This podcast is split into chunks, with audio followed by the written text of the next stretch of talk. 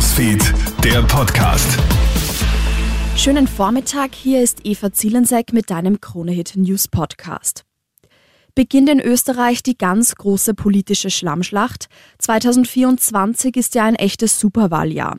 Neben Landtagswahlen in Vorarlberg und der Steiermark und den Gemeinderatswahlen in Salzburg und Innsbruck sorgen vor allem die EU-Wahl und die Nationalratswahl für Hochspannung. Für die Parteien steht heuer viel auf dem Spiel. Schon im Herbst ist der Ton dementsprechend rau geworden.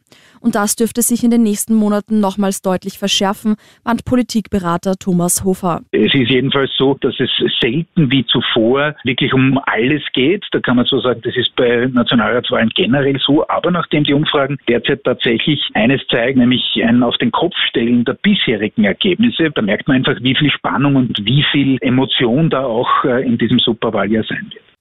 Ex-US-Präsident Donald Trump wendet sich jetzt an das oberste Gericht. Der US-Bundesstaat Colorado will dem Republikaner ja die Teilnahme an den Präsidentschaftswahlen verbieten. Trump soll mit seinen Wahlbetrugsbehauptungen den Sturm auf das Kapitol befeuert haben. Wie der Supreme Court entscheidet, ist unklar. Allerdings ist das oberste Gericht klar konservativ ausgerichtet. Trump hat drei der neun Richter selbst ernannt. Zwei Tage ist es her, dass ein Passagierjet in Tokio mit einem Flugzeug der Küstenwache zusammenstößt. Der Großraumjet brennt komplett aus, wie durch ein Wunder überleben alle Passagiere. Im Kleinflugzeug überlebt nur der Pilot. Jetzt belasten Gesprächsprotokolle die Küstenwache schwer. Die Flugkontrolle hat im Linienflug eine Landeerlaubnis erteilt.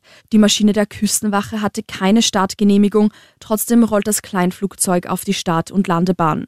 Die Untersuchung läuft weiter.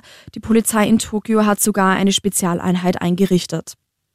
Mickey Mouse wird jetzt zum Serienkiller. Weil das Copyright ausgelaufen ist, gehört die Originalversion der Maus nicht mehr Disney, sondern allen.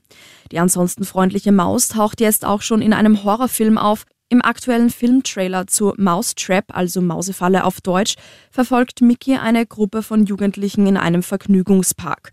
Die Maus ist dabei etwa zwei Meter groß, hat pechschwarze Augen und riesige Ohren. Der Film soll noch 2024 in die Kinos kommen.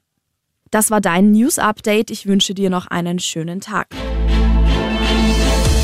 Krone Hits, Newsfeed, der Podcast.